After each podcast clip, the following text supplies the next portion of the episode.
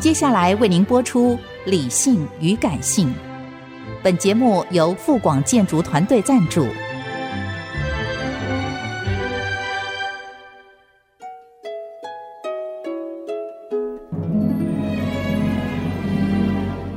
理性与感性不是天平的两端，而是一方向另一方渗透、影响，暂时取得上风的过程。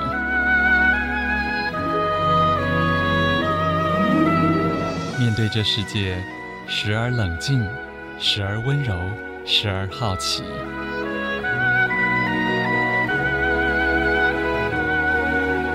我是陈乐融，陪伴大家一起理性与感性。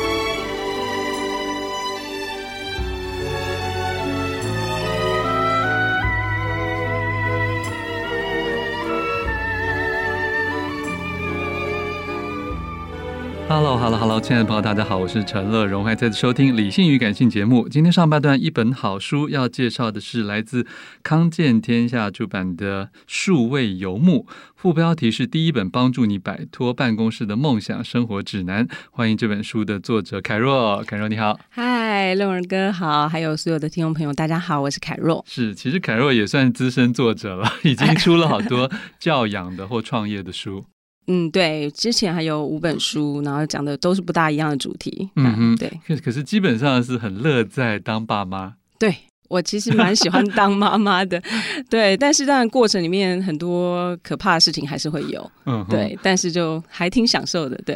可是这本书呢，其实是让很多人眼睛为之一亮的另外一种新生活形态或新工作形态啊、哦嗯嗯嗯。那延续的这个疫情三年，事实上也让很多人好像觉得有些事情变得更加可能。对，对对嗯没错，对，因为其实，在过去可能很多人会觉得说，哎呀，我不可能啊、呃，在家工作，我不可能搬到别的地方去，我老板不会愿意让我的。结、嗯、果一场疫情之后呢，没想到就。变成是老板 必须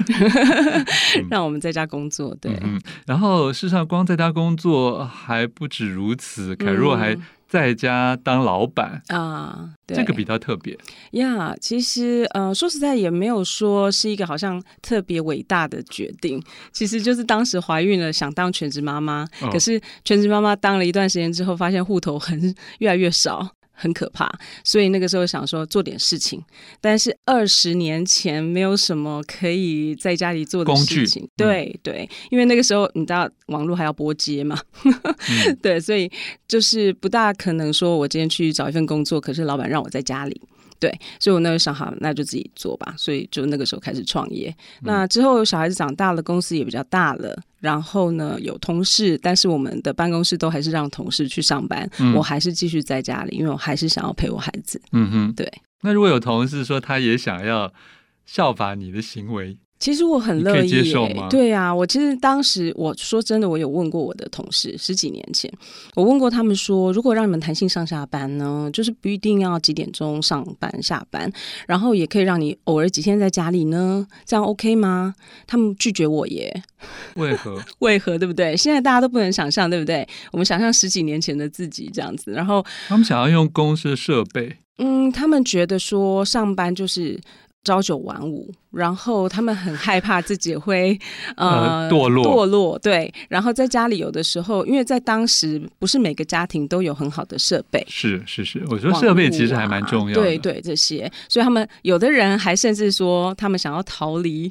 逃离家里， 我懂了，对，逃离小孩，逃离甚至什么老公公婆啊，诸如此类的。对，那他们有一个地方，就是让他们专心工作，所以我也可以理解。所以那个时候就。还是弄了一个办公室给他们。了解了解。对，好，这本书的游牧里面其实提了好多资讯。嗯，对、啊，就是我觉得除了是心态、嗯、观念之外，资讯也 很重要。对，没错。可是我光看到一个。所谓签证这件事情啊，啊很多人其实说不定就还是会觉得啊，稍微发现觉得哦，原来也没那么容易，哦没错哦，或者说是能选择的范围、嗯、不是那么多。嗯，对，当然啦，就是这个世界，我认为啦，我个人的信念是觉得说，我们身为地球人，应该到处都可以 去，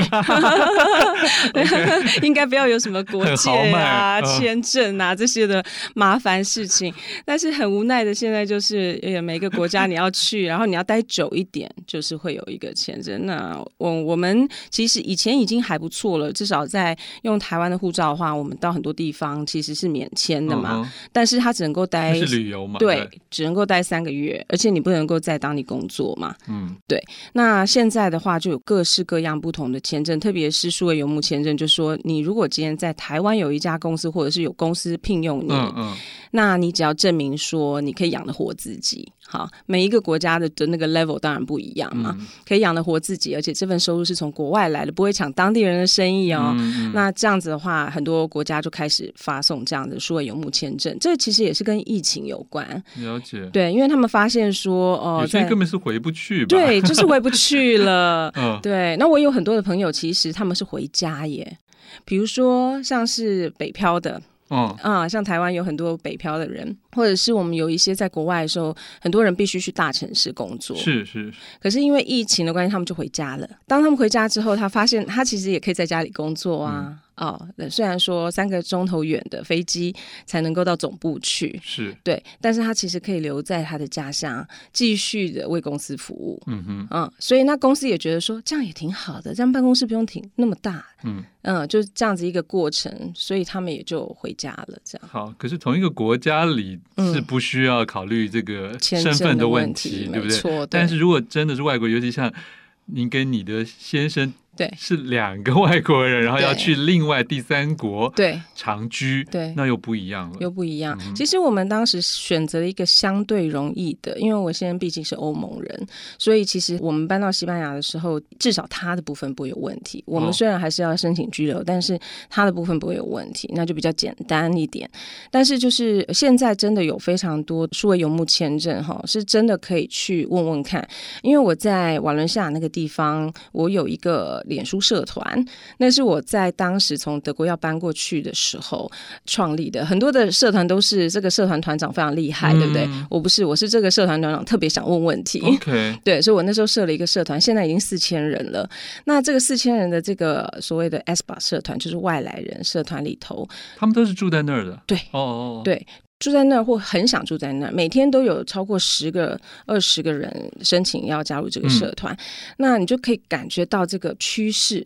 就是说大家开始是选择自己想要住的地方。而不是被迫留在哪个地方。没，错，对、嗯对，所以就是他们也开始利用数位游牧签证，现在今年非常多了。嗯哼，对。可是这个中间，很多人会一想到，只要是离开自己的。故乡就会想到嗯语言问题，对对第二个就是对钱的问题。我们对先来问语言的问题好了。 好，可是书中其实凯若有很直白的说，嗯当时你们家没有人会说西班没牙文的、有没 对不有，对？ 我们只会打招呼。 哦，真的，嗯， 对，所以你们对于这件事情完全没有恐惧，我觉得我很兴奋哎、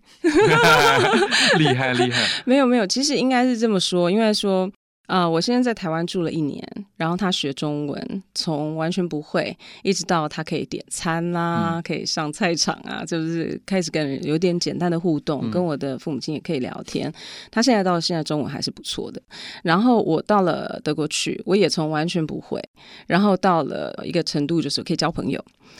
那后来我们就是想要找一个完全不是我们主场的地方， 这样才公平嘛？我懂 啊，书中有写，对，那这个时候我们就会觉得说。因为前面的经验，所以你就会知道，你肯定有一天你还是能够掌握这个语言，只是程度问题。嗯嗯那可是这个中间这种不懂的这个过程哦，我觉得反而让我们的心情好像随时都是一个旅人，这是一个观光客，嗯，嗯对，，就不会觉得说在那个地方好像哎呀，我都熟门熟路了，我都清清楚你楚。想保持一个初心，这样子。啊对对，就是看任何地方都用一种不同的哎眼，可是睛。凯若又中间写了一大堆这些各种交涉的行为、啊，对，没错， 从保险税到什么银 呀行，每一件事情，对，说实在，那些有些就是那些是蛮专业的词汇，没。错， 对，那你不会很沮丧吗？其实就是先接受自己不会，然后找帮忙。嗯嗯，所以我们在一开始的时候就找了这样的帮手，然后他愿意帮着我们，就是带着我们去看所有的合约啊嗯等等，嗯当然要付一些费用，是但是这个过程也让我们从跟和这位朋友变成很好的伙伴，这样书中有提到，就是三师一定要对嗯 要要去一定要结有的交没错律没师、错医师、会计师，对。对对，这很重要，但是刚才凯若立刻跟我说，他们准备了三年，对。所以很多事不是你想的很浪漫，就觉得、嗯啊，我要立刻买一个机票，什么说走就走。对，对尤其是又有婚姻，或甚至又有小孩的时对候，，没错。你你不能这么冲不动。能不能这么冲动，对，所以其实当时我们第一年的时候是在想到底要不要这么做， 哦，因为我们想想很久了，可是因为有孩子之后就会暂停去想这件事情，因为就觉得好像有点不可能哦哦，所以大家的困扰我也有，就是我会觉得好像不应该这么做哈、但是呃，还是心里面还是有那个火，对 对，所以就是在我先完成学业之后，我们就在想说，他在实习的时候，我就在想，嗯，或许还是要想想看，所以第一年再决定要不要，然后第二年再决定好去那哪里对，要去哪里。然后后来我们决定说，不要跳太远，我们还是在欧盟当中好了，因为这样你子没有想去非 洲，对对对，就是还比这个困难度稍微对要控制一了 下。解。对，然后第三年的时候就在想，好，那既然要去，要去这里开始，OK，找 connecting，对，就开始找所有的 information。嗯，，对，所以其实这本书里面，呃，就是也是记录了我当时的一个呃脑袋里面在想东西，然后以及我找到的资讯是哪些，包括说这个地方的就是生活水平啊，嗯嗯，啊、对，很多的这个很气候，你有考，因为对你很考虑气候，没错，对，嗯因为我和我先生非常怕冷，我们没有办法在这个非常寒冷。有些人很喜欢什么四季分明，嗯，对我们希望四季如夏。了解 了解，对，那当是然因为你很喜欢户外生活吗？还是也还不是哎、其实我们就是单纯非常怕冷，然后我们很喜欢穿的就是轻松一点，了解？，对，然后去晒太阳。对，那还并不是要去做什么极限运动的， No no no no，我完全不是那种人，我完全不 是。了解对我很多朋友是因为其实瓦伦西亚这个地方就是可以容纳非常多运动员，但是我完全不是这样的 OK 人。对好对，那。你真的住在那边之后，你觉得生活上最满意的一点是什么？最满意的一点啊，就是我觉得那个步调吧。对，因为其实，在我们一开始的时候，没有想到说这个生活方式会震撼我们这么多哈、 倒不是所谓西班牙的人的生活方式，而是我们选择怎么样去过我们的生活。那我们安排了有海啦，我们安排了有这个呃跟朋友在一起的时间等等的这些。那这样子一个生活步调，其实跟在我们原来在大城市的生活步调非常不一样。嗯，对嗯，所以我们现在其实非常享受，就是我们每天工作的那个节奏，然后以及下了班以后可以跟孩子一起出去。晚上的时间其实，在西班牙变得非常长，因为他们的日照比较长，所以我们其实很多时间就是下了课之后就会去海边啊，或者是去球场啊，去公园啊，就陪孩子。了解。嗯，但现在有一个孩子已经又回到台湾来， 啊、对对不对？对不过他又要走了，你们家人是 对，脚很痒，对是对不是？ 可是你的儿子听说，在这个刚去的过程当中，因为发挥他的语言嗯自然天分而对帮了你们的忙，哦，很多很多，很妙哎、竟对然依赖一个那时小孩候几岁？那个时候才四岁那。时候 他还帮你们翻译啊？对啊，就是他学的很快。对他到学校去，因为同学虽然说只有在 playground 的时候讲很多讲西班牙文，但是他 catch up 很快，所以他其实到最后都会告诉我们说应该怎么点餐呐、或等等的。所以我后来现在好棒都哦直接叫他去。哦所以事实上他会德文、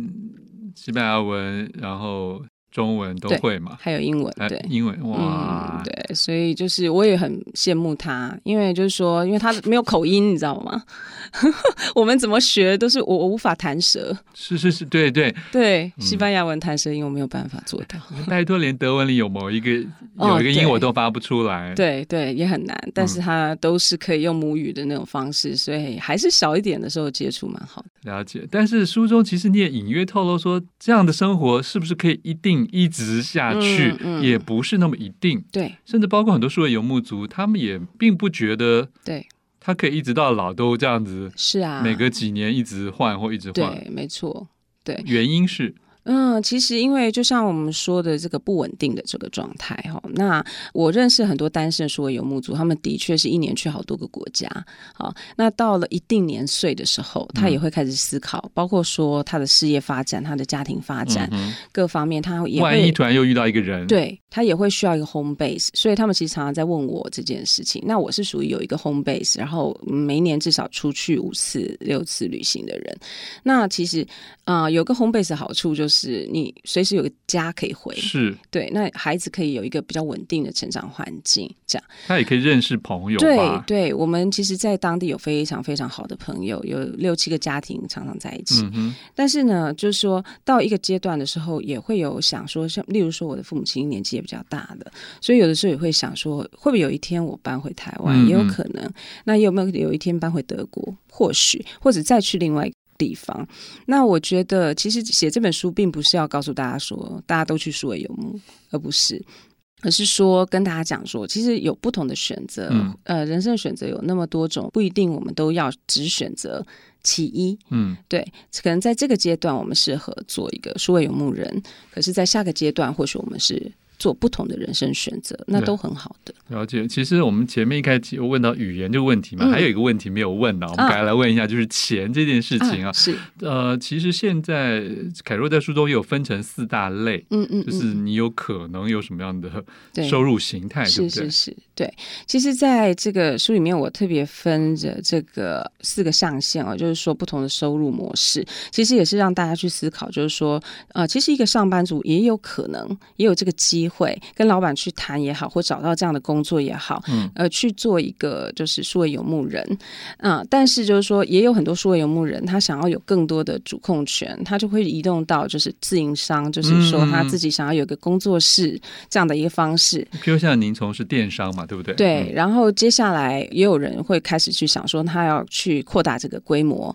啊，让其他人来帮他做事情。嗯，对，那就变成一个 business owner。然后接下来，他可能呃，有些像在瓦伦西亚那一区，有很多退休人士，或者是说有些呃稍微有点闲钱的人，他们就开始投资，例如房地产啊，嗯，或者是说他们做这个线上的这个金融金融嗯产投品资，对，然后继续留在瓦伦西亚，因为很好生活。对，其实。就跟台湾最早年的什么股票族一样，是到现在，对如果你是一个专门做金融投资的人，或有被动收入的人，是。你其实本来住在哪，和你的工作都没有什么关联，呃，嗯就是没没有什么错妨碍，对不对嗯没？什没什么妨碍。我身边有一个朋友，他到任何一个地方，他都去做一个房地产的投 资，书对中有说，对，很夸张。然后你就觉得说，为什么他有办法这样子？他其实是从他二十多岁的时候就开始。嗯嗯，那他现在已经五十多岁了，嗯所以你去想他的资历跟他的经验，那他觉得他把它当做一个游戏，嗯哼也就是说他去认识这个地方的这个市场啊，然后了解看看自己能不能够在当中去学到一些新的东西，我觉得挺好的。好，最后我来问一个问题，就是很多人可能会说啊哈，这样是一种生活，嗯哼没错。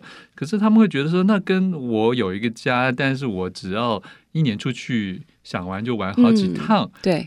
这两者有什么差异？其实最大的嗯差异，我觉得最大的差异其实是心态上。对，嗯，有一个心态就是觉得说我只能够在某一个地方，这种只能够哦的心态。其实有很多人在台湾已经有很多人是数位游牧族了，只是他自己没有认知到。例如说，他其实可以随时随地决定在哪里工作，在咖啡厅、嗯在家是嗯里、在台东， 他可以到任何地方去，他都能够工作。但是那个心态是说，他觉得他没办法，他必须呃很无奈的在一个环境之下去接受这样子一个生活模式。嗯嗯，所以不要那么无奈就对，好不要了哎那么无奈就好了。你只要去想说，哎、我是数位游牧人呢、我其实哪里都能去耶、这样也挺好的呀。哎其实 Internet 刚发明的时候，不是就有人画插图吗？嗯哼国老外就说，我其实在一个棕榈海滩上面，然后再是跟老板开视讯会议。但是我心想，这有什么好？呃，对 不如果你还对？是必须跟客户、 是跟老板开会，对啊你只是一个电子狗链啊。对就当年有这个 term 没嘛，错，没错。所以其实你要过哪一种生活方式，自己选选择是。是？那有些人但背后一喜欢定都有嗯好跟不好。对，每个人喜欢的不一样。那我们就是去努力的把那个好放到最大，嗯，嗯然后去解决那个不好，这样子。 OK，非常谢谢我们的作者凯若带来这本康健出版的《数位游牧》，谢谢你，谢谢。